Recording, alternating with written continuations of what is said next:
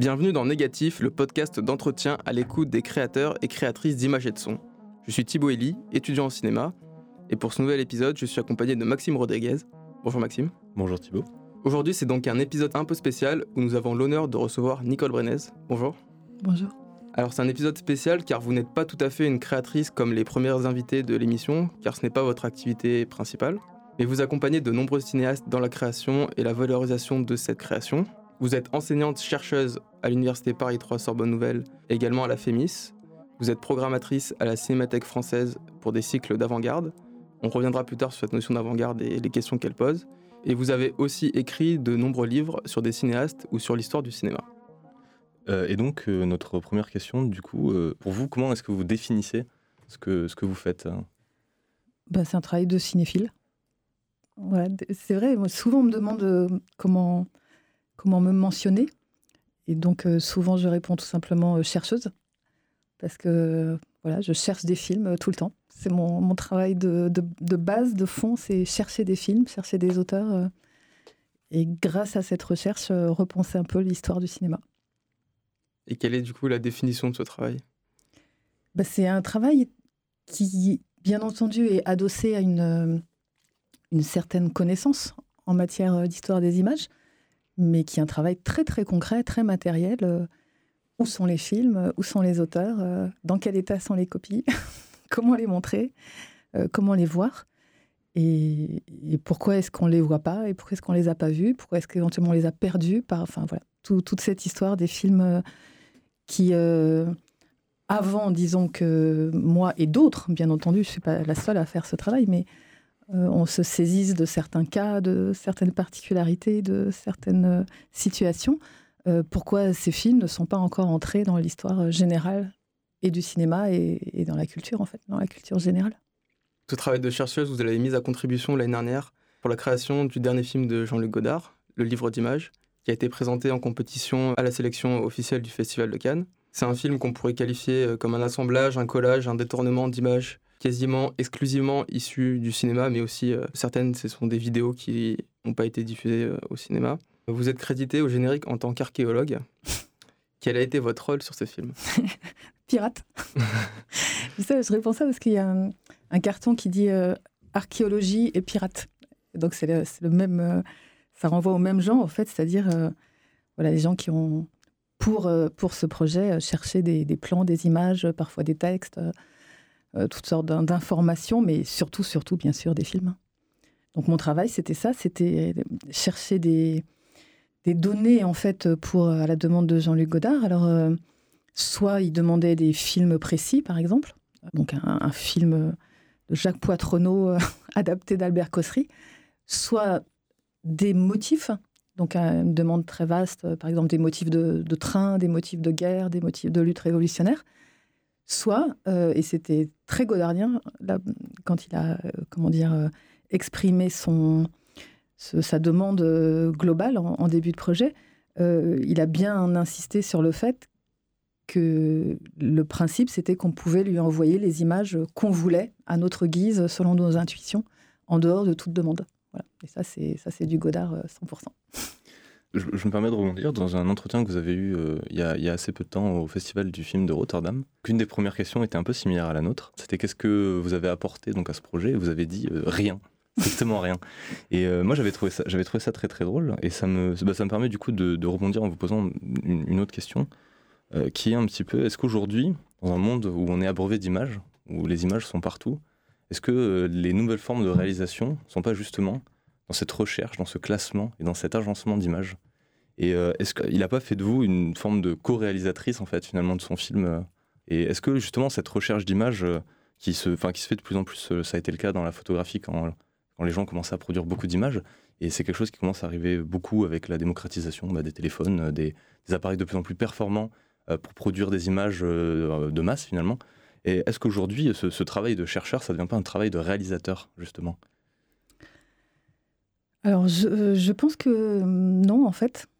Enfin, je dis non à la dernière question parce qu'il y avait plusieurs questions dans votre euh, intervention. mais en fait, je crois que je vais répondre non à tout.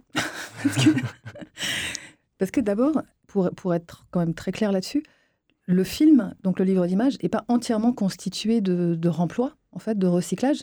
Il y a aussi, dans la dernière partie, des tas d'images, de, plans qui sont réalisés euh, par Jean-Luc Godard lui-même ou par son chef opérateur euh, Fabrice Aragno. Et c'est certaines des images les plus sublimes du film. Euh, donc elles sont importantes parce que, d'une certaine manière, elles relativisent toutes les autres. Elles, elles raccordent, mais elles sont, elles sont nouvelles. Enfin voilà, il y, a aussi des plans tout à fait neufs, inédits, y compris à l'échelle de toute l'œuvre de Jean-Luc Godard. Et c'est très important. Donc ensuite, est-ce que la création, euh, c'est ce travail de remploi? Alors, ce qui est très juste, très vrai, euh, c'est que ça devient une activité euh, ordinaire de, se saisir, s'emparer d'un corpus d'images et de les retravailler. C'est une tradition dans l'histoire du cinéma, en, tout cas expérimentale, qui, ne, qui remonte aux années 30, donc qui n'est pas neuve, mais qui ne cesse évidemment de s'enrichir, de se complexifier, de donner lieu à de nouvelles formes. Euh, maintenant, donc on peut appeler ça de la création, bien sûr. Euh, C'en est lorsque il s'agit d'un grand styliste, euh, donc comme c'est le cas de, Godard, mais comme c'est le cas aussi de Yervan Janikian et Angela Riccilucchi, ou, ou euh, parfois Arun Farouki a fait beaucoup de travail, Al Razutis, dont, nous parlions tout à l'heure. voilà, beaucoup de grands, grands stylistes font ce travail. Le, probablement le, le géant de cette activité, c'est Ken Jacobs, le grand cinéaste expérimental états-unien. Donc oui, c'est un travail euh, extraordinairement créatif, c'est un travail de réalisation en soi, mais c'est comme le travail de réalisation d'images originelles euh, ou originales. Voilà, il y a aussi des films très banals. Enfin, c'est c'est pas le, geste, à mon avis, qui atteste de la création, c'est la précision d'un projet, d'un style, euh, de, certaines initiatives formelles, etc. Voilà, donc je pense que la distinction, elle, elle passe pas entre remploi et tournage, elle passe euh, du côté des formes, enfin de l'histoire des formes. Qu'est-ce qu'il y avait encore comme question dans la vôtre euh? Ah oui, co-réalisatrice, non, non, absolument pas. Ça, c'est, ça, c'est euh, comment dire, c'est la tradition du, du générique godardien, cette tradition démocratique. Vous êtes à égalité sur, voilà, sur le exactement, mais, mais, il l'avait, il l'avait fait très souvent pour des films antérieurs où tout le monde est mis euh, sur, le même, euh, sur le même carton. Sauf qu'avant, il y avait 40 noms, donc on n'avait pas tous le temps de les lire. Là, on n'était que 4, effectivement, euh, disons, avec les mains dans les images, et, et, deux à la production, enfin, dont qui était aux deux endroits, Fabrice Aragno. Et donc, voilà, on, ne voit que quatre noms, donc on, a l'impression qu'ils sont tous à égalité, mais pas du tout. Bien entendu que l'initiative de création revient entièrement à, à Jean-Luc Godard et, et les autres sont essentiellement des, des exécutants. À quel moment vous êtes arrivé dans le processus de création de, de ce film? Euh, C'était en 2015, donc je pense que Jean-Luc Godard travaillait déjà depuis quelques mois à ce, à ce projet. Et donc, il a commencé par euh, tout simplement me, de, me demander, me faire demander de, trouver un film. Donc, ce que j'ai fait, euh, donc celui dont je parlais tout à l'heure, euh, Mendiant et orgueilleux de Jacques Poitrenaud, dont j'avais jamais entendu parler avant qu'il me le demande.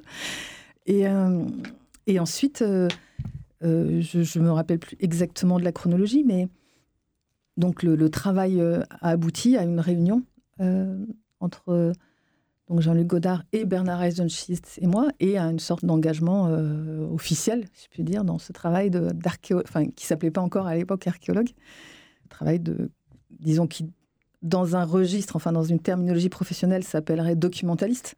Et moi, j'adore les documents, donc euh, ça me va très bien. Mais comme je ne suis pas une professionnelle, je ne peux pas revendiquer ce terme non plus. Donc euh, voilà, archéologue, ça, ça me va très bien. Pirate encore mieux. Puisque pirate parce que, évidemment, euh, Jean-Luc Godard ne demande aucun droit euh, d'utiliser toutes ces citations, tous ces plans, euh, tous, ces, extraits, quels qu'ils soient, donc de télévision ou de cinéma, parce qu'il y a beaucoup d'images de télévision, c'est quand même une des caractéristiques, je trouve, du livre d'images. Et réciproquement, il ne demande aucun droit à personne quand il s'agit d'utiliser ces images à lui. Donc ça, il faut le savoir. C'est réciproque. C'est une liberté réciproque, un copyleft général. comment est-ce que vous avez retrouvé ces images? Est-ce que vous avez privilégié aussi un support en particulier? Ben, Il y en a de toutes sortes. Hein. Il y a des... Ben, dans, dans, le cadre de Poitrenaud, on avait juste une copie 35 mm. Euh, parfois, souvent, c'était des DVD, parfois des fichiers euh, digitaux. Euh, mais ça concernait des images de films.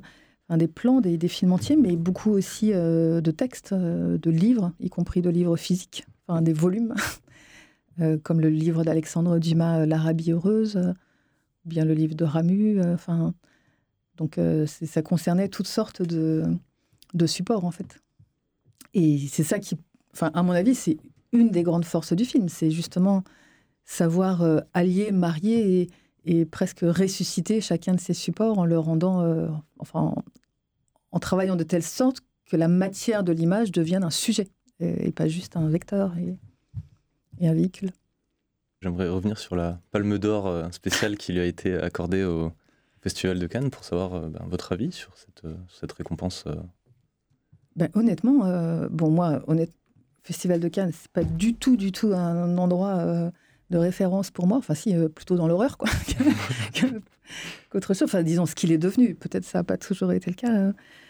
Dans les années enfin, 69, 70, euh, dans certaines sections du Festival de Cannes, il y avait justement des tas de films radicaux, d'avant-garde, expérimentaux, extraordinaires. Euh. voilà. cette, cette belle initiative s'est un peu, même tout à fait diluée. Et donc, déjà, la sélection du film dans une sélection, enfin dans la sélection officielle, euh, m'a sidéré. Sauf que c'est Jean-Luc Godard, donc euh, voilà, tout, ce qu'il fait, c'est important. Euh, bon, donc ça déjà, c'était une, surprise assez considérable. Mais ensuite, que le jury ait pu reconnaître, alors que c'est un film d'une radicalité extrême, enfin, c'est vraiment pas un film qui est fait pour plaire, pour complaire, pour être clair, enfin, c'est un film vraiment très radical, très.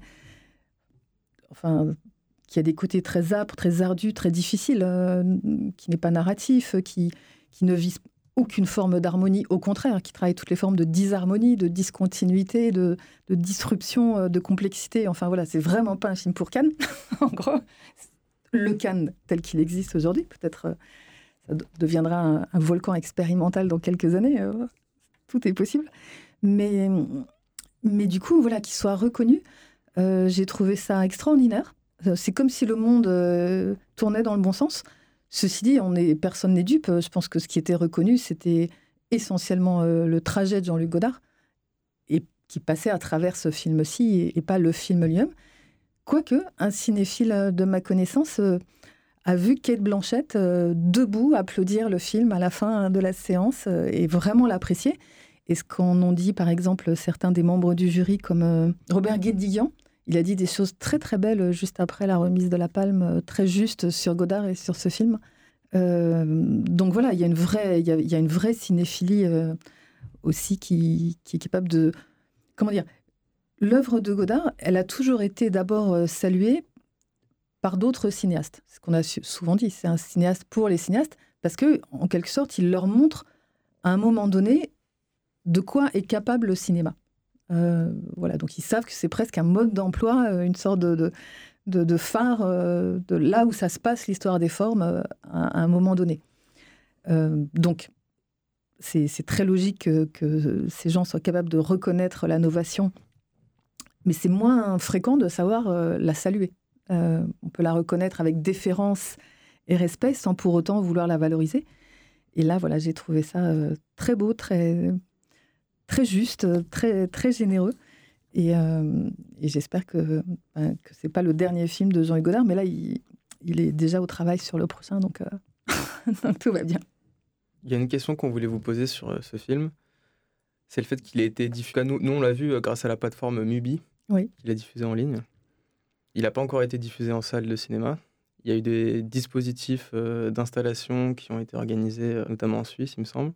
Est-ce que le fait qu'il ait été diffusé sur Mubi, c'est une manière de le faire découvrir à des personnes qui ne l'auraient pas découvert en salle ou ses installations? Oui, oui, bien sûr, tout à fait. Et euh, donc, comme, vous l'avez remarqué, euh, c'est probablement le film à ce jour le plus expérimental de, Godard, enfin, ce qui est, je trouve, une trajectoire en soi extraordinaire. Donc, euh, d'aller vers une radicalité de plus en formelle, de, de plus en plus grande. Mais euh, du coup, euh, ça s'achève pas cette fois-ci au, film lui-même, puisque la, recherche, le, projet, c'est aussi justement de trouver d'autres formes d'exposition et de monstration. donc ça aussi, ça fait partie des traditions du cinéma expérimental, c'est-à-dire d'inventer d'autres formes de projection, de diffusion, de partage, de mise en commun d'une construction d'image. Et donc là, Jean-Luc Godard, donc à la fois, comment dire, investi des lieux qui n'étaient pas naturellement destinés au, au film, euh, en tout cas dans un premier temps, donc comme, comme la plateforme Mubi, effectivement, qui est très, enfin, très cinéphile et populaire, je crois, en même temps. Mais surtout, lui, ce qui l'intéresse, c'est de, de, montrer le film autrement que dans des conditions de projection traditionnelles, c'est-à-dire dans, dans, une salle euh, avec un seul écran et, euh, et dans le noir, etc. Et donc, il cherche une grande partie du travail après la, finition du film, c'était de d'inventer. Euh, alors, j'hésite sur les mots, enfin, c'est pas que j'hésite, mais normalement, tous les, tous les vocables usuels du, du monde euh, des arts plastiques est banni. C'est-à-dire, ils supportent pas le terme de dispositif, euh, ni le terme d'installation. Donc, voilà, il faudrait pas employer ces termes génériques pour parler de, ce film en particulier. Et donc, il a rebaptisé ce travail un travail d'accueil. Voilà, donc la façon en fait euh, euh, juste, légitime, euh, la, façon première de montrer le film, c'est sous forme d'accueil, et accueil dans les deux sens du terme, c'est-à-dire un hôte est supposé accueillir donc le livre d'image, c'est-à-dire trouver sa propre forme de d'exposition du film dans le monde. Et donc, ça n'intéressait plus tellement non plus de le montrer, par exemple, dans des musées, comme il l'avait fait pour Collage de France, enfin, un voyage en utopie ça l'intéresse que chacun, sur la base donc simplement d'un fichier du film et euh, d'un moniteur euh, réglé d'une certaine façon, euh, trouve sa façon d'accueillir, bah, comme, dans la vie, quelqu'un peut accueillir chez soi un, invité. Voilà. Et donc, dans un premier temps, il y a eu des consignes assez précises pour organiser cet accueil. Et puis, voilà, il a vu comment, comment ça a fonctionné sur deux endroits. Donc, en effet, en Suisse, au théâtre de Vidi, c'est la première occurrence. Puis la, seconde à ce jour euh, à l'hôtel Atlanta de, Rotterdam. Et en fait, euh, ben c'est Godard. Donc il n'a pas beaucoup apprécié que l'accueil soit une sorte de répétition, en fait, de, redoublement. Et donc maintenant, la consigne, c'est chacun invente sa façon d'accueillir le film. Et moi, je trouve ça très beau. Et et ça lui correspond pleinement. Ça correspond aussi à ce dont il est question dans le film, c'est-à-dire quand même euh, voilà, de révolution, puisque c'est quand même euh, de ça que parle le film. Il faut une révolution. Et, et du coup, ben, voilà, il y a beaucoup de demandes pour accueillir le film et c'est très très intéressant de voir comment ça, les rhizomes s'installent, comment, comment chacun va se débrouiller avec ça. Voilà. Donc, euh, une des rares consignes qui restent, c'est que chaque hôte du film est supposé envoyer une, euh, une, photographie de la façon dont il a installé la chose. Bon, désolé pour le terme installé, qui est désormais un vestige. Et, donc, il y aura au fur et à mesure une galerie d'images pour montrer comment chacun a, inventé sa, réception du film. Du coup, je trouve ça surprenant de l'avoir proposé euh, sur Mubi. Bah, pour ceux qui ne le savent pas, un, un, dispositif qui laisse le film accessible pendant 30 jours et qui ensuite euh, fait disparaître sur la plateforme. Et pourquoi pas l'avoir, par exemple, proposé euh, en accès libre sur Internet, euh, que ce soit même publié sur YouTube ou sur un, euh, sur un site Internet qu'il aurait Et laisser le film en accès libre tout le temps Il y, a, deux choses. D'abord, c'est parce que Mobile lui a demandé. Et, Jean-Luc Godard, il est très sensible à ce qu'on lui demande. donc, il répond à une chose sur mille, mais, il est très, très sensible aux, demandes nouvelles, inattendues, enfin voilà, qui peuvent euh, l'intéresser, le, mener à réfléchir quelque chose du monde des images. Et puis la deuxième chose, c'est qu'il n'est pas dupe. C'est-à-dire qu'il sait très bien que si le film est sur Mubi, il est aussitôt euh, piraté et se trouve partout sur les sites. Euh, voilà, et tout le monde l'a sur. Enfin, tous les gens qui s'intéressent à Godard ont le film sur l'ordinateur et leur ordinateur, on le sait très bien. Donc voilà, c'était une, façon de, le rendre accessible. Ceci dit, après, il y a quand même, comme vous l'avez bien sûr remarqué, une dimension plastique très très intense du film. Enfin, c'est vraiment une, recherche euh, plastique, euh, visuelle et, sonore. Et, du coup, il y a quand même une façon aussi, euh, si on peut dire, correcte ou juste de, montrer le film et qui est donc de grands, de grands moniteurs réglés sur un mode dynamique. Bon, moi, je suis pas du tout, même technophobe, donc je maîtrise pas ça du tout, mais Fabrice Aragno est très, très clair là-dessus et c'est validé au fur et à mesure par Jean-Luc Godard. Et pourquoi? Parce que eh ben, par exemple, moi qui ai vu le film euh, plusieurs fois sur écran de cinéma et euh, aussi donc euh, en accueil, dans sa forme accueil, je vois bien que les vraies couleurs, elles sont sur les moniteurs télévisuels. Et c'est, pour moi, c'est déchirant parce que voilà, mon, mon c'est quand même la salle de cinéma, mais, mais n'empêche que c'est le jour et la nuit. Le, les, les, couleurs et, les textures sur un écran de cinéma et celles qu'on voit sur un écran réglé par Fabrice Aragno voilà, les vraies couleurs, elles sont, elles sont là. Donc je pense qu'on peut les, par exemple, les approcher sur un écran d'ordinateur personnel. Mais n'empêche que, et le son qui exige le, 7 points, donc un, quelque chose d'environnemental en fait, et, euh, et, les couleurs et les textures, euh, bah, elles supposent quand même un certain nombre de réglages électroniques euh, assez précis. Comment avez-vous rencontré Jean-Luc Godard? À la fois son œuvre et ah, la, la personne eh ben, son œuvre, c'était très tôt parce que eh ben, je pense que vous, ça va pas du tout vous parler euh, parce que voilà, vous avez la chance d'être euh, jeune dans les années 2010, mais quand moi j'avais votre âge, non, avant quand même, euh, on avait la VHS n'existait pas, le DVD même pas, enfin voilà, il y avait aucune forme de reproduction de films domestiques disponible, sauf parce que ça, ça a tout, Enfin, ça existait très longtemps, des Super 8 et des 16 mm qu'on pouvait acheter, mais c'était des Chaplin, des Quitton, enfin, en général, des choses, du Disney, des choses très populaires.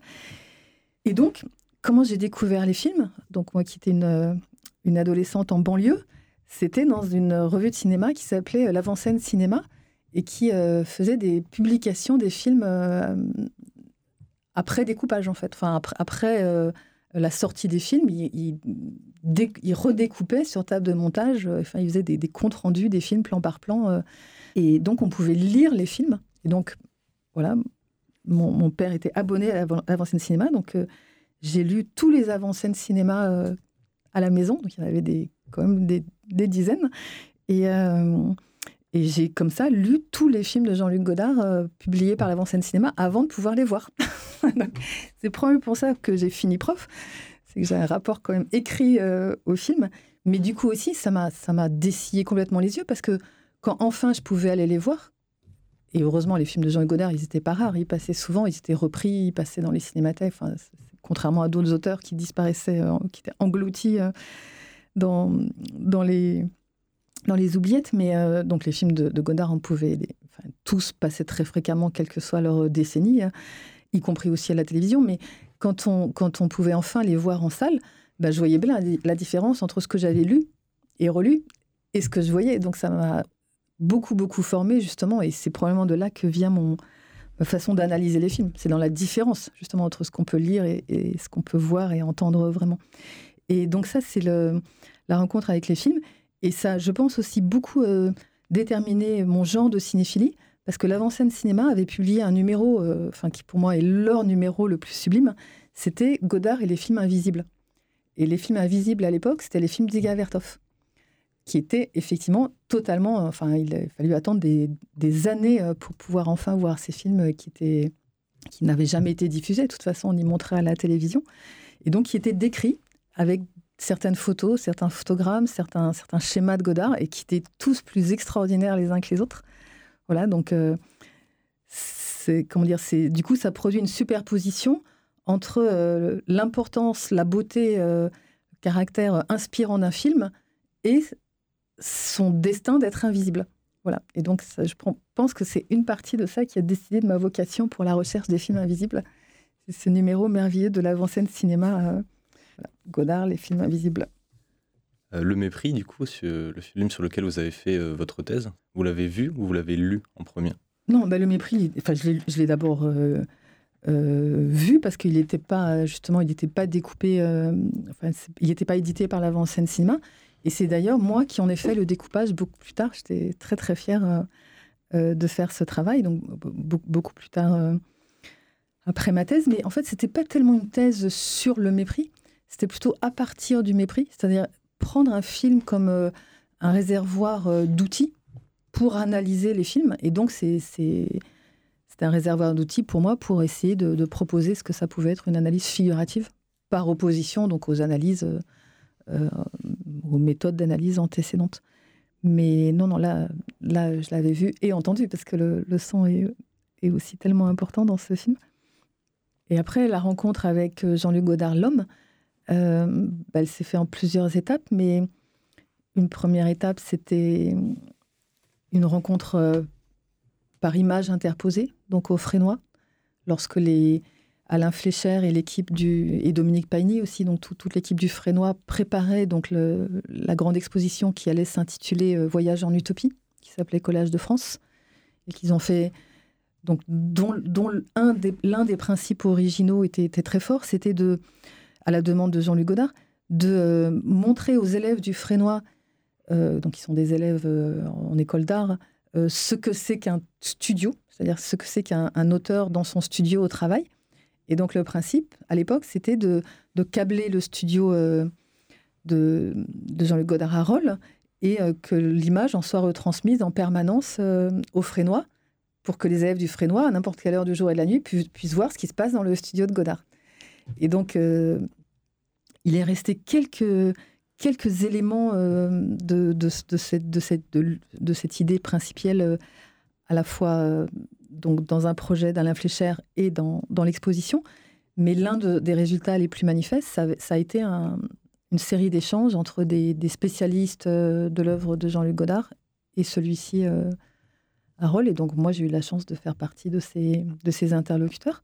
Donc, ça, c'était la première rencontre face à face, euh, mais en images. Et puis, et puis après, il m'a invité à, une projection de travail de film socialisme probablement. Oui, c'était film socialisme. Et, puis après, donc beaucoup plus tard, c'était au, moment de cette rencontre, euh, cette demande, euh, cet engagement avec Bernard Eisenschitz euh, pour devenir les, pirates de ce qui ne s'appelait pas à l'époque le livre d'images. Vous êtes responsable du programme de cinéma d'avant-garde de la Cinémathèque française. C'est un rendez-vous tous les mois environ pour explorer et faire découvrir des films plus ou moins anciens, souvent dans leur copie originale et parfois avec les réalisateurs ou réalisatrices. Tout d'abord, euh, j'aimerais qu'on revienne sur cette notion d'avant-garde. Est-ce que vous auriez une définition simple à donner d'un film ou d'un réalisateur euh, d'avant-garde pour ceux qui ne seraient pas familiers avec euh, cette notion? Bah Justement, ce matin, j'écoutais une émission de France Culture qui était le, les entretiens de Marie Epstein, donc la, la sœur de, de, Jean Epstein, donc avec des journalistes. Et, elle rappelait cette définition par Jean Epstein de l'avant-garde. Jean, Jean Epstein disait l'avant-garde, c'est euh, comme la sève dans un arbre. Sans l'avant-garde, le cinéma ne peut pas vivre. Voilà, ben, je reprends textuellement ce qu'elle disait. Et donc, je cite Jean Epstein, qui est évidemment euh, à la fois l'un des praticiens, l'un des théoriciens les plus, les plus formidables, les plus riches, les plus subtils, les plus les plus inventifs euh, de l'avant-garde, à la fois sur un plan littéraire et sur un plan cinématographique. Et qui est aussi d'ailleurs, euh, euh, comme, Jean-Luc Godard d'ailleurs, et comme quelques autres, quelqu'un qui a inventé plusieurs formes successives d'avant-garde. C'est-à-dire que l'avant-garde, c'est pas un travail formel, c'est unique, c'est bien sûr une dynamique. Et donc, par exemple, Jean Epstein commence par voilà, des, formes d'avant-garde extrêmement euh, plastiques, si on peut dire, enfin des recherches formalistes euh, très, très poussées. Et puis euh, le stade d'après, c'est au contraire travailler des formes de rapport au réel fondées sur voilà, un idéal de vérité, d'exactitude, donc exactement le contraire. Et, chaque fois, donc ça invente un petit pan de cinéma, voire un pan considérable du cinéma. Et est-ce qu'il y a des films qui vous ont posé, ou peut-être même qui vous posent encore un problème? Sur cette, cette notion d'avant-garde, justement vous arrivez pas bien à situer Est-ce que, est -ce que ces films sont de l'avant-garde Peut-être, peut-être pas? Peut-être que c'était des films sur lesquels vous aviez des doutes avant et qui maintenant sont résolus. C'est une très très bonne question, très belle. Euh, là, je vois pas trop, non. Euh. Non, je pense que, comment dire, euh, il y a une évidence. Quoi. Quand, quand un film voilà, est une proposition fondamentale, ben, il y a une évidence totale. Après, là où il y a pas exactement un doute, mais une, euh, une complexité. Euh, c'est plutôt sur euh, sur la dilection, c'est-à-dire voilà, il y, a des films expérimentaux des films, des films très radicaux, des films très forts que je n'aime pas du tout. pas beaucoup, mais, ça arrive. Et c'est là que c'est là que ça me pose problème en fait. C'est-à-dire voilà, je voudrais être capable de tout aimer. Bah non, je n'y arrive pas. il y a des choses que, que je n'arrive pas à aimer et du coup que j'arrive pas à défendre. Et j'en suis navrée parce que parfois, je ne veux surtout pas donner de nom, mais il y a des auteurs euh, en, tant que personne que, j'aime énormément, mais dont je n'aime pas du tout les films, euh, dont je vois pourtant l'aspect un peu, l'aspect fort, euh, l'aspect novateur, l'aspect provocateur ou etc. Et, voilà, il y a un moment, je, je bute quoi. Et peut-être c'est humain d'avoir des limites, sûrement. Voilà, donc j'en suis désolée, mais c'est aussi pour ça que heureusement il y a plein de surtout à Paris, il y a plein de lieux de programmation pour les films d'avant-garde. Et du coup, ça se complète. Euh, et ça, c'est une des belles choses de, de cette ville. Est-ce que parmi ces films d'avant-garde que vous défendez, il y en a que vous trouvez plus importants que d'autres à défendre? Ben, Pour moi, le plus important, ce sera toujours euh, le plus oublié, le, plus radical, le plus fragile. Euh. C'est aussi pour ça que l'une de mes bibles, au sens de biblos, c'est le, recueil de Guy Bell qui s'appelle Guide des films anti-impérialistes, parce que donc c'est un guide des films militants euh, de terrain. Et donc la plupart, enfin beaucoup de ces films en tout cas, ont disparu dans la bataille. Et donc c'est justement cela qu'il faut mettre toute son énergie à la fois à retrouver, euh, à restaurer, à faire circuler, à défendre aussi en écrivant dessus, etc. Donc oui, le plus important sera le plus oublié et le plus fragile, toujours. Quel est votre travail quotidien à la Cinémathèque? Comment est-ce que vous retrouvez euh, ces films? Ben Déjà, ça ne se passe pas à la Cinémathèque, ça se passe euh, chez moi, euh, ou, en allant me promener dans le monde. Et quand même, il faut dire, c'est pas c'est pas un travail abstrait, c'est-à-dire ça passe quand même d'abord par beaucoup de lectures, puisque souvent on a la trace de l'existence d'un film seulement par une mention dans un livre, dans un dans un magazine, dans un dans l'interview d'un autre cinéaste. Enfin, voilà, et c'est donc du coup souvent à partir de traces écrites qu'on a encore la, la, connaissance, la mémoire de certains titres euh, euh, provisoirement engloutis. Voilà. Et puis après, il y a aussi des, des, des, cinéastes euh, qui sont à eux seuls des continents de cinéma, comme René Vautier par exemple. Pour moi, c'est vraiment une figure très importante, pour le coup, très très essentielle, parce que, bon, à la fois au moins l'un de ces titres était bien connu, donc avoir 20 ans dans les Aurès. Mais la plupart de ces films étaient euh, euh, méconnus, voire totalement inconnus. Et il y en a encore d'ailleurs qui sont inconnus parce qu'ils sont à ce jour euh, non retrouvés. Et René Vautier, bah, c'est une figure totalement. Enfin, c'est un doyen. C'est le, patriarche joyeux et malicieux du, cinéma engagé en France.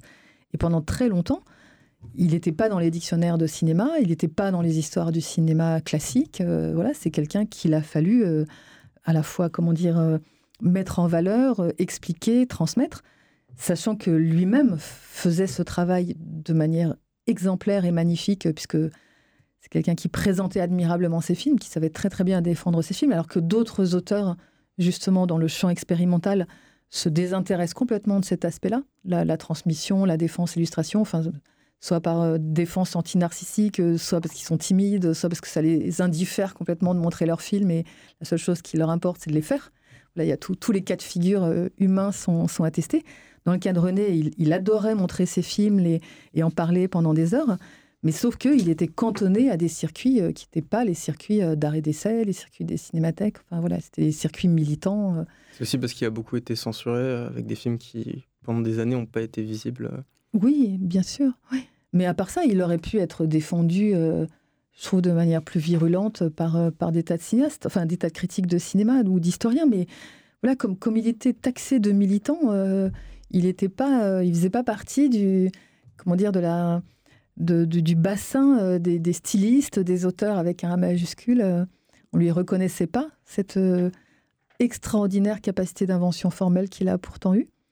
Et il a souvent raconté cette histoire, il, me l'a raconté et c'est pas tombé dans l'oreille d'une sourde, que l'un des.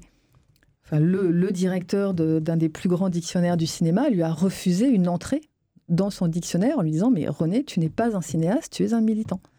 Et ça le rendait fou parce que lui, il, était, il avait fait l'IDEC, il était formé comme cinéaste, il est entré, il en était très fier, troisième à l'IDEC. Il a formé d'autres cinéastes qui, grâce à lui, sont entrés à l'IDEC, comme Jacques Rosy. Enfin voilà, il est fou de cinéma, il était très cinéphile. Euh, donc ça, ça, le rendait très très très malheureux.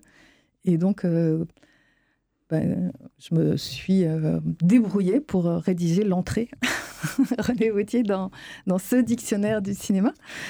Euh, voilà, donc j'étais très contente de ça, mais ça a été. C'est curieux parce que, voilà, parfois il y a des choses. Euh, il y a des injustices absurdes, enfin vraiment, vraiment des résistances qui rétrospectivement paraissent indues, absurdes. Sans... Et là, pourtant, voilà, il y avait cette division entre auteurs et militants, entre cinéastes et militants. Ça, paraît, ça paraît fou aujourd'hui. Enfin, j'espère que ça paraît fou, mais il a fallu euh, en découdre un peu avec ça. Il, a été défendu par beaucoup de cinéastes. Euh, il me semble, je pense à Octobre, Octobre à Paris, par exemple, où il a reçu le soutien de beaucoup de, beaucoup de réalisateurs euh, qui euh, l'ont soutenu dans sa démarche. Et ça n'a pas, été, ça pas toujours été le cas Alors, en fait, c'est un peu le contraire. C'est-à-dire, c'est plutôt René Vautier qui défendait tout le monde. C'est lui, par exemple, quand il fait une grève de la faim, qui vient en aide à Jacques Panigel, qui est censuré. Et puis ensuite, c'est lui qui vient en aide, par exemple, à tous les, tout le groupe, euh, donc tout, tout, tout, le collectif autour euh, de Chris Marker, des, des groupes Medvectine, et, etc. C'est lui qui vient les aider. Euh, donc après, évidemment, c'est réciproque. Enfin, ça, crée des, des, fraternités très très fortes à vie, etc. Donc de, de toute façon, René Vautier, il, ne s'est jamais fait de soucis pour sa, pour sa fortune critique, pour sa gloire. C'était son problème, c'était absolument pas comme les vrais cinéastes militants, c'est pas du tout de faire carrière. Bon, en revanche, être reconnu, oui, c'est, c'est quand même le minimum euh, quand on fait bien son travail. Mais son problème, c'était pas de faire carrière, c'était pas de gagner de l'argent, c'était de, venir en aide à un certain nombre d'opprimés à un moment donné de l'histoire, de faire des films qui soient à la hauteur des situations historiques, ça c'est absolument essentiel et ça, ça lui suffit. Et chemin faisant, de former d'autres cinéastes euh, à fabriquer les images dont un, bah, dont, ces populations ont besoin, euh, à, autonomiser les gens. Donc, ce qu'il a fait en Algérie, par exemple, après la guerre, en, créant le centre audiovisuel d'Alger, donc pour, former des cinéastes.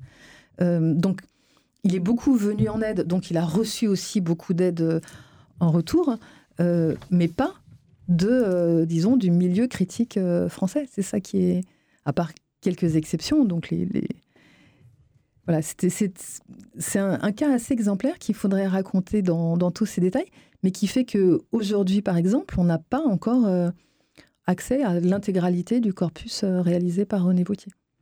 René Vautier, c'est intéressant, je trouve, parce que ces films sont édités en DVD, on peut les trouver par exemple à la bibliothèque ou un peu dans les boutiques de cinéma, etc. Et du coup, travailler à la cinémathèque, pour la cinémathèque, c'est rétrospectif des fois de cinéastes. Euh, est-ce que vous posez aussi la question de la diversité des publics qui peuvent atteindre et atteindre des publics qui ne sont pas cinéphiles ou euh, qui ont une cinéphilie qui est plus classique et qui s'intéressent moins à des films militants ou des films euh, formalistes? Eh bien, je dois vous avouer que non. Parce que justement, le, privilège absolu que c'est de travailler pour la Cinémathèque française, c'est que j'ai pas besoin de m'occuper du public.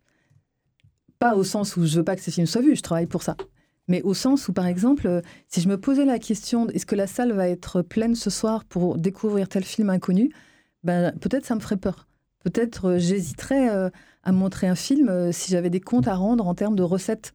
Or, voilà, ce qui, est important à la cinémathèque, c'est que justement, il y a des séances qui peuvent être, qui, peuvent, se monter sans avoir ce paramètre en tête. Et donc, c'est pour ça aussi que je peux montrer des choses très difficiles et dont je sais très bien qu'elles ne trouveront leur public que la deuxième fois. C'est-à-dire la première fois, dans la salle, il y aura que les cinéphiles convaincus d'avance, les gens qui, comme moi, cherchaient à voir tel film depuis très longtemps, et peut-être quelques curieux euh, qui me font confiance. Et voilà.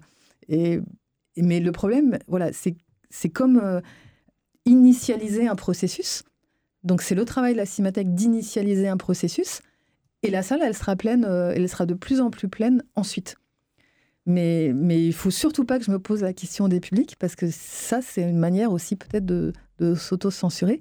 Et c'est un des rares endroits du monde où euh, on n'a pas d'exigence de, rentabilité.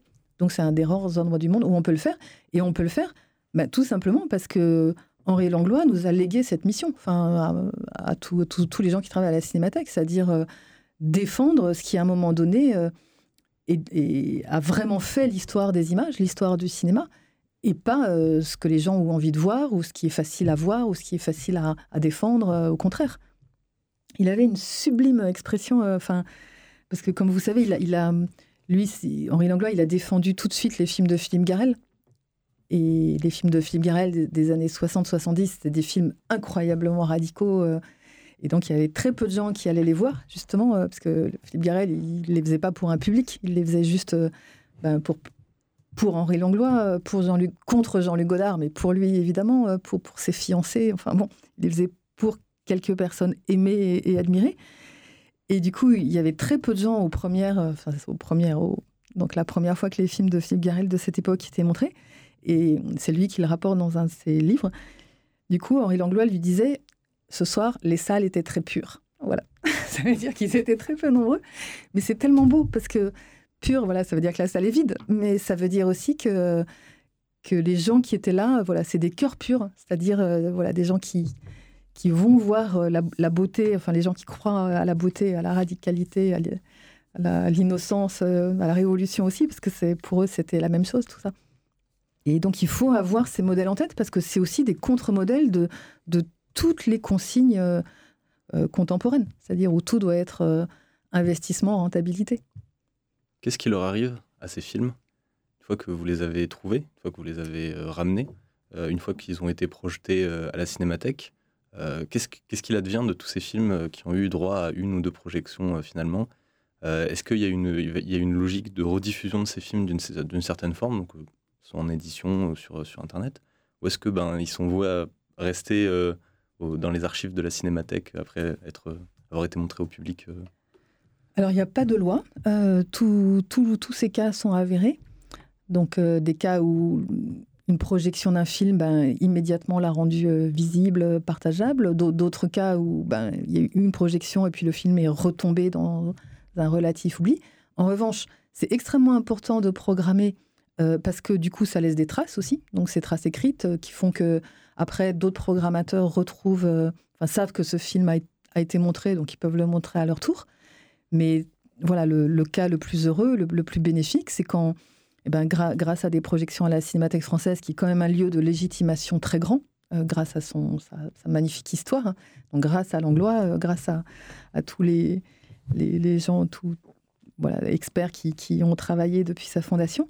Donc grâce à la visibilité et à la légitimité aussi que procurent euh, des projections à la Cinémathèque française, ben, souvent les films effectivement revivent. Et puis la Cinémathèque, elle ne fait pas que montrer les films, souvent aussi elle les, restaure en amont de leur projection.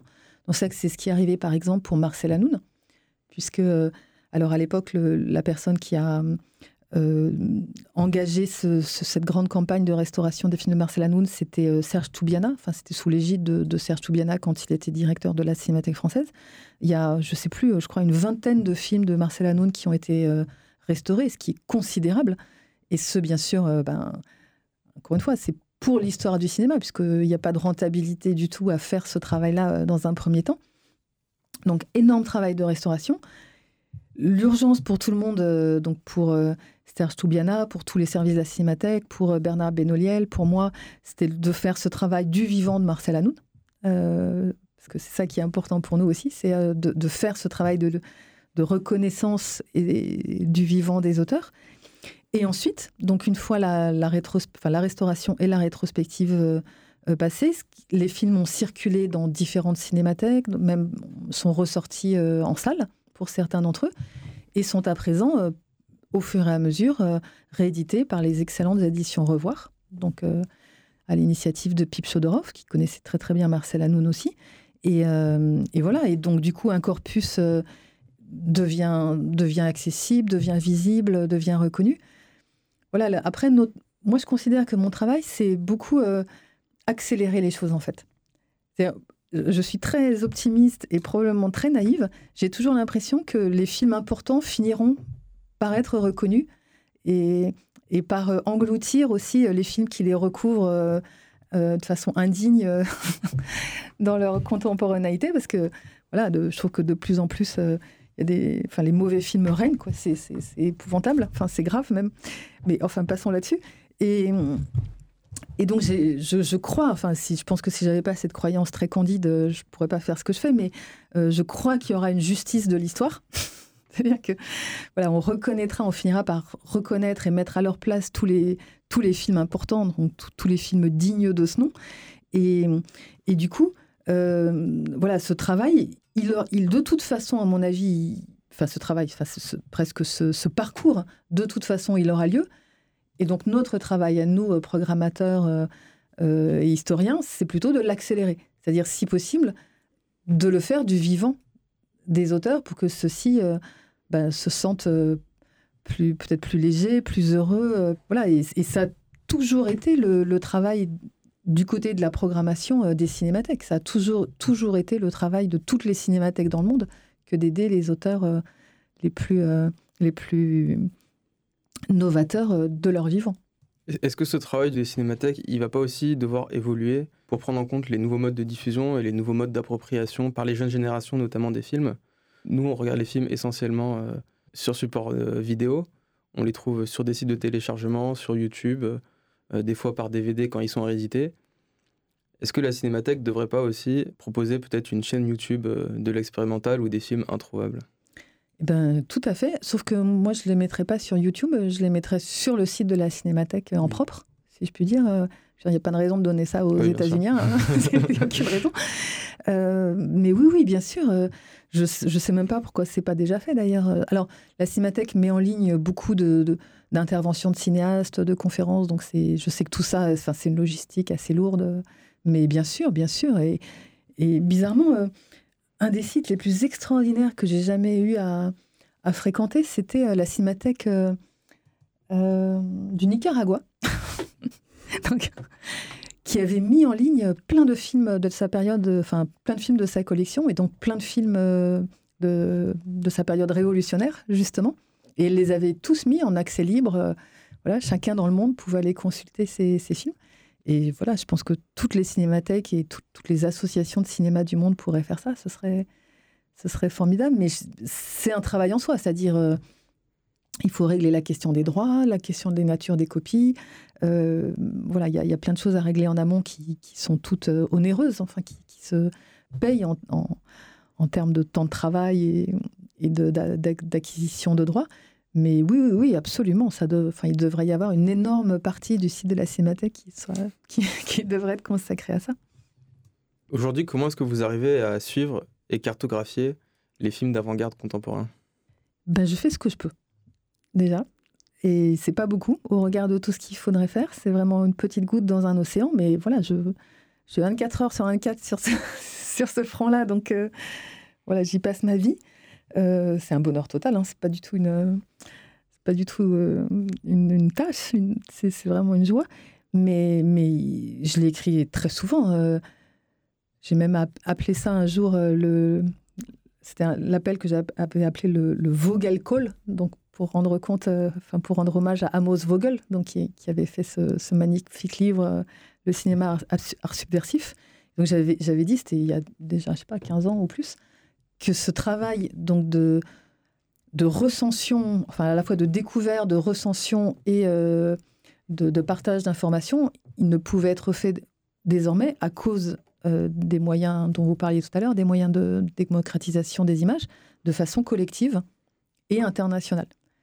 Et donc j'avais suggéré, euh, c'était il, y a longtemps, hein, il y a 15 ans, que des tas de cinéphiles du monde entier se mettent en réseau et euh, organise un, site ou un, réseau de sites pour justement faire ce travail de, mise en valeur de ce qui, à un moment donné, pour eux, est important dans l'histoire des images euh, qui, leur sont présentes. C'est toi qui sont pas, pas, un travail sur le passé, mais, mais vraiment sur le présent.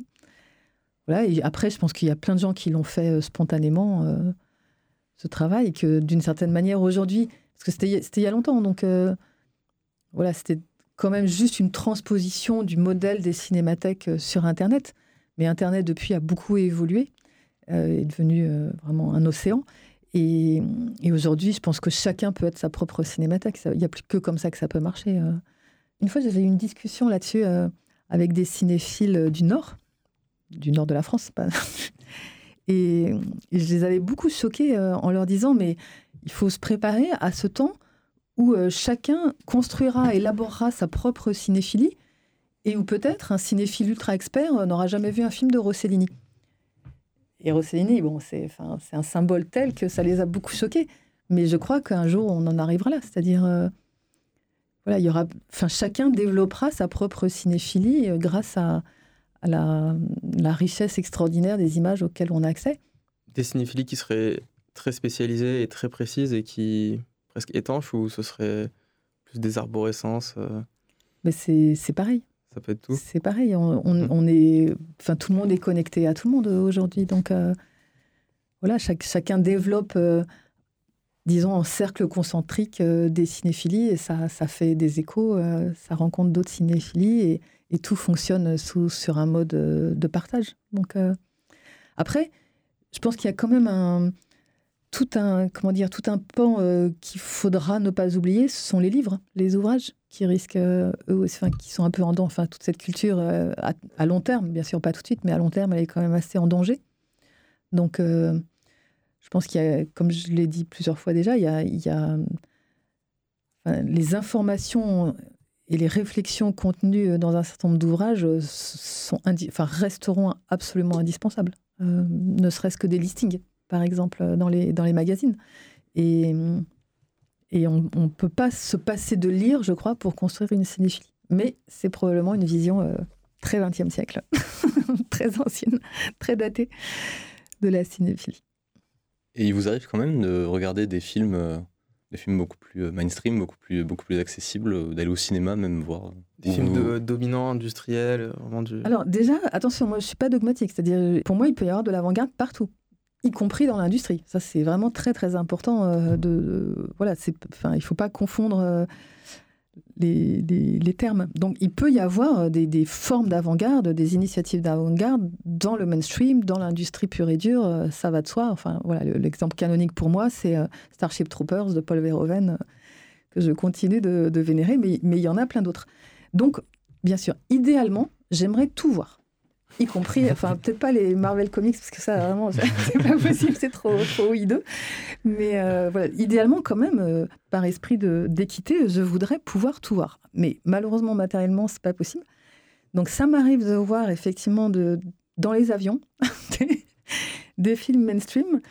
Et euh, voilà, parfois j'en découvre qui sont moins décevants que, que d'autres et, et moins aliénants et moins aliénés aussi. Et donc, euh, oui, il, peut y avoir de la beauté euh, absolument partout, euh, ça va de soi. Est-ce que vous avez aussi un regard sur, les images amateurs qui ont été permises par la démocratisation des outils de production et de diffusion, qui permettent notamment d'être tournés, diffusés en direct? Depuis plusieurs épisodes dans cette émission, on parle avec les invités de, des Gilets jaunes et de comment, quel est leur regard de technicien ou de cinéaste sur ce mouvement. Est-ce que vous aussi, vous avez un regard sur ces images amateurs? Euh, pas sur celle-ci en particulier, je veux dire pas sur les, événements courts, euh, sur les Gilets jaunes. Mais euh, oui, oui, bien sûr, parce que beaucoup, beaucoup des films révolutionnaires sont faits par, disons, entre, par de simples citoyens, de gens qui n'étaient pas des professionnels cinéastes, pas des techniciens, enfin, qui sont juste des, des gens qui sont retrouvés dans une situation d'oppression et qui sont emparés de, des caméras, des bandes de montage ou des, ou des ordinateurs pour faire un travail de, protestation et souvent de contre-attaque.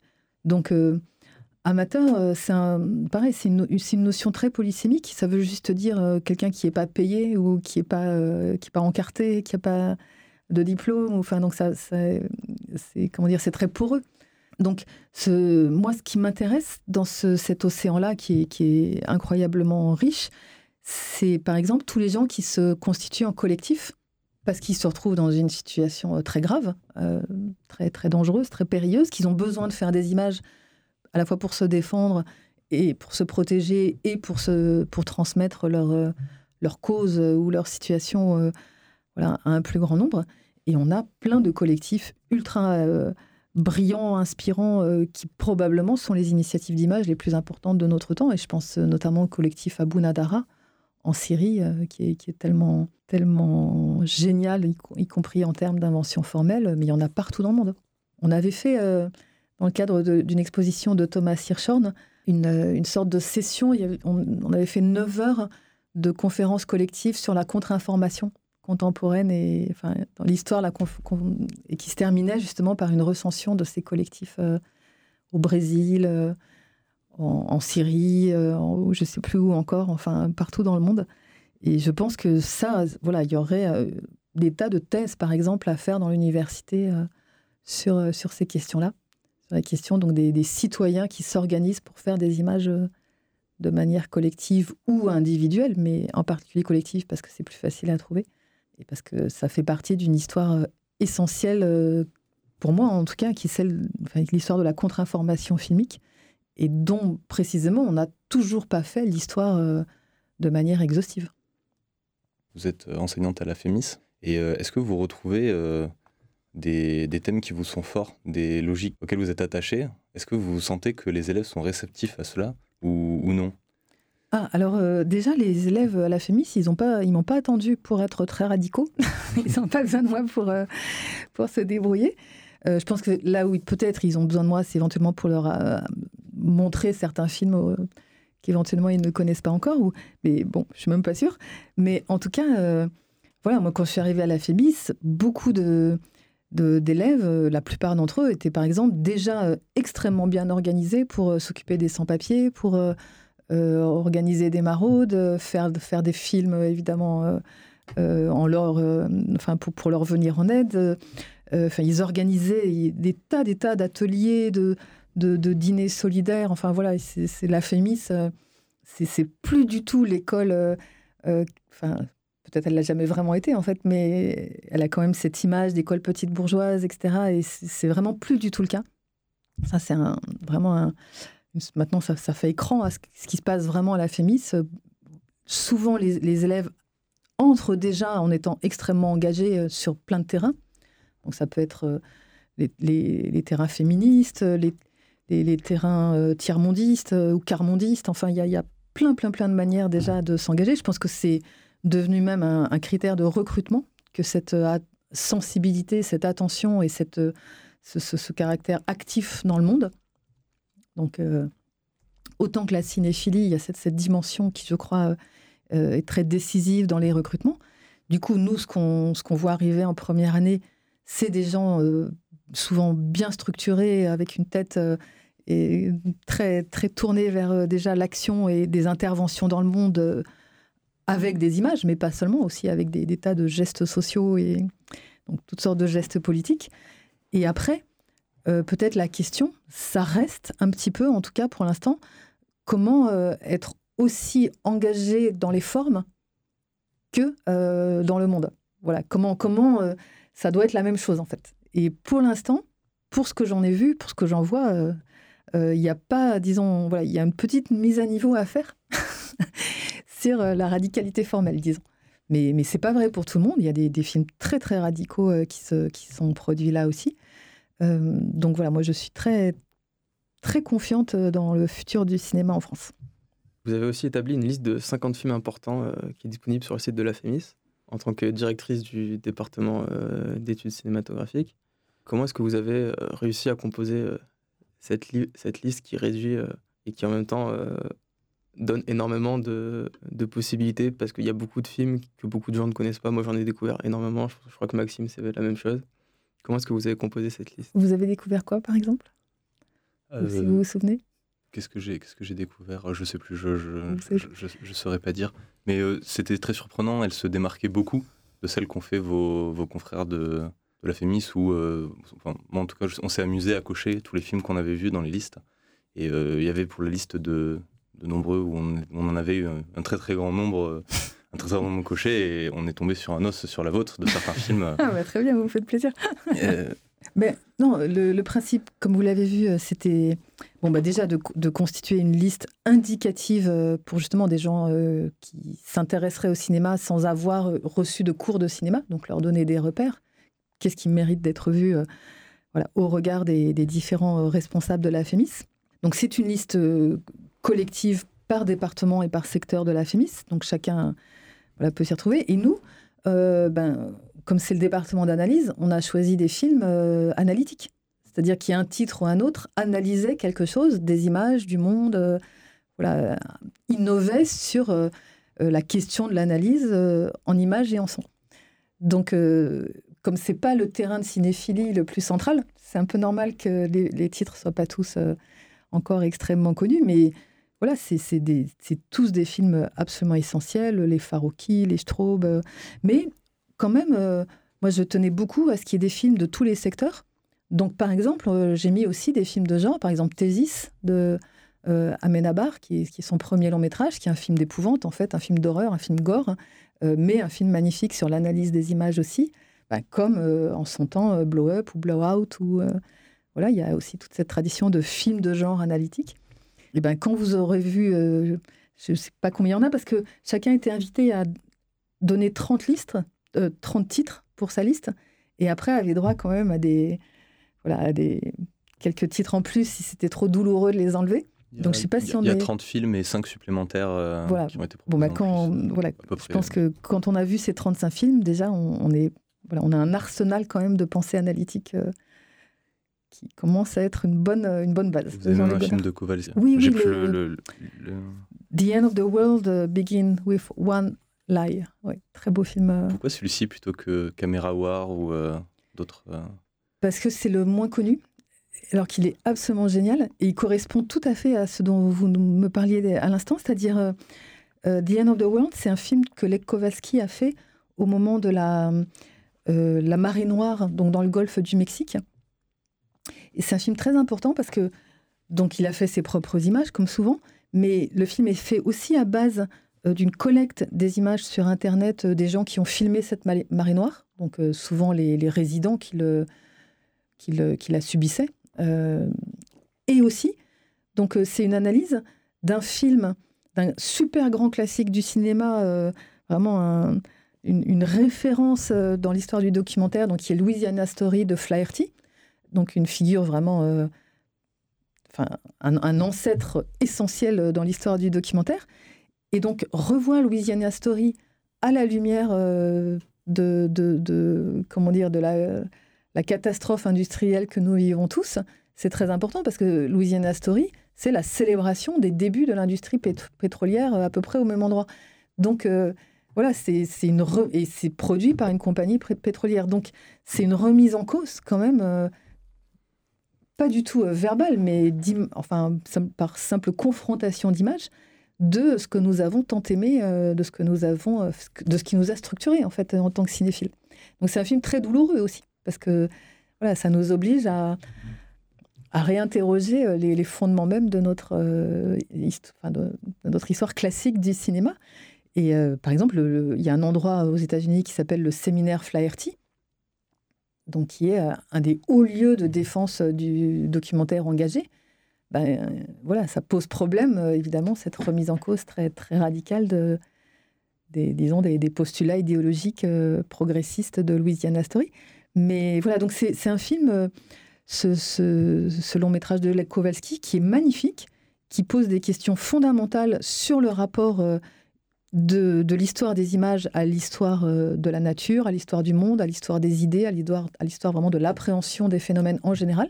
Et c'est un film euh, qui a été très très peu vu encore aujourd'hui, alors qu'il a, enfin, il, est pour moi un, carrefour euh, formel tout à fait crucial. Pour conclure, une dernière question. Quel est le dernier film ou les derniers films importants que vous avez vus? Mince alors. Qu'est-ce que j'ai vu d'important ces derniers temps ben, Je ne l'ai pas vu hier matin, j'ai vu quand même euh, l'année dernière. on est, on est qu'en février, mais j'ai découvert un film extraordinaire euh, qui s'appelle Mr. Brown, que l'on doit à un cinéaste français qui s'appelle Roger Andrieux, que pas grand monde euh, connaît. un film des débuts des années 70. Et comment je suis tombée là-dessus? Parce que je travaillais en fait depuis très longtemps sur Yolande Duluard, donc qui est une, cinéaste française absolument extraordinaire, qui vraiment pour moi est une, figure euh, essentielle parce que Yolande Duluard, elle commence dans le bassin du lettrisme et donc du situationnisme, ses meilleurs amis, donc c'était Marco et Guy Debord. Et ensuite, elle part aux États-Unis. Et pourquoi elle est essentielle Parce que donc elle, s'inscrit à UCLA et avec ses camarades, elle fait un film sur une jeune assistante de philosophie qui enseigne dans le département d'à côté, que personne ne connaît à l'époque, et qui s'appelle Angela Davis. Et elle fait et Angela Davis donc est en danger parce qu'elle vient de se déclarer communiste. Et donc, ben, le, doyen de la fac, évidemment, veut, l'exclure. Euh, à l'époque, le gouverneur de, Californie, c'est Ronald Reagan. Enfin bon, euh, elle est dans un contexte très, très violent. C'est, encore la guerre froide. Et donc, Angela, Yolande Julliard se porte, disons pas au secours, mais voilà, veut faire un film sur Angela Davis aussi parce que c'est la seule professeure noire, afro-américaine de, de, son université. Et puis bien sûr, euh, voilà, elle est déjà totalement charismatique et incroyable. Donc, ils prennent les, euh, les, tous les caméras, enfin tous les outils que leur offre le département de cinéma. Et pendant un an, ils vont filmer, enfin pendant plusieurs mois, ils vont filmer et suivre le trajet d'Angela Davis. Donc il y a plein, plein, plein de, péripéties, enfin, qui sont toutes maintenant des épisodes euh, historiques bien connus. Et elle fait ce premier film, ce premier documentaire, cet essai magnifique sur Angela Davis, qui s'appelle Angela, Portrait of a Revolutionary. donc je travaille sur Yolande Duller et je m'aperçois qu'en en fait, il y avait plusieurs étudiants français au même endroit, euh, dans la même classe, euh, et qui tous ont fait des films pour défendre les Black Panthers, et euh, donc dans ces années 71-72, donc des films très très pionniers. Et il n'y a pas longtemps, donc j'ai demandé à rencontrer l'un d'entre eux, qui est à Paris, qui s'appelle Roger Andrieux, et, parce que je voulais qu'il me parle de Yolande Duluard et aussi de son travail à lui. Et il m'a donc donné son film euh, Mr. Brown. Et c'est un film magnifique, c'est un long métrage, tourné donc avec des acteurs euh, amateurs. Et c'est une espèce de, critique euh, à la fois très tendre et, impitoyable du rêve américain, puisque c'est l'histoire d'un d'une famille donc d'Afro-Américains qui émigrent vers, vers Los Angeles. Donc ils viennent, je crois, de l'Alabama, enfin d'un endroit de haute ségrégation, donc vers un endroit un peu plus, euh, un peu plus ouvert. Et donc, il, s'installe, il, essaye de devenir boulanger. Et puis, bon, il fait faillite et c'est une catastrophe parce qu'il n'arrive pas à trouver une clientèle euh, de blancs euh, suffisamment, suffisamment étendue. Et le film est extraordinaire. La bande-son est fabuleuse. Roger Andrieux est allé voir John Lee Hooker, qui lui a fait une musique originale pendant deux heures dans un studio. Enfin, c'est un film magnifique. Euh, voilà, si, c'était un film états-unien, ce serait un classique déjà restauré par euh, la World Cinema Foundation de Martin Scorsese. c'est pas le cas. Donc euh, voilà, donc je vais le plus tôt possible montrer ce film et ceux aussi des camarades parce qu'il y en a, il y en a d'autres. Mais tout ça pour vous dire aussi et, et peut-être je peux finir là-dessus que l'histoire du cinéma est d'une richesse inépuisable. Voilà, c'est mon expérience et je suis heureuse de la vivre tous les jours. Eh ben, merci beaucoup Nicole Brenes pour euh, cette conclusion et d'avoir participé à cet épisode du podcast Négatif. Eh ben, merci beaucoup à vous. Négatif, c'est aussi un site internet, négatif.co, avec des articles qui complètent le podcast, des extraits euh, vers euh, votre travail, vos textes, pour compléter la thématique de l'épisode. Vous pouvez vous abonner sur les réseaux sociaux en cherchant Négatif, ainsi que sur iTunes, Spotify ou YouTube, pour ne pas manquer le prochain épisode. À bientôt.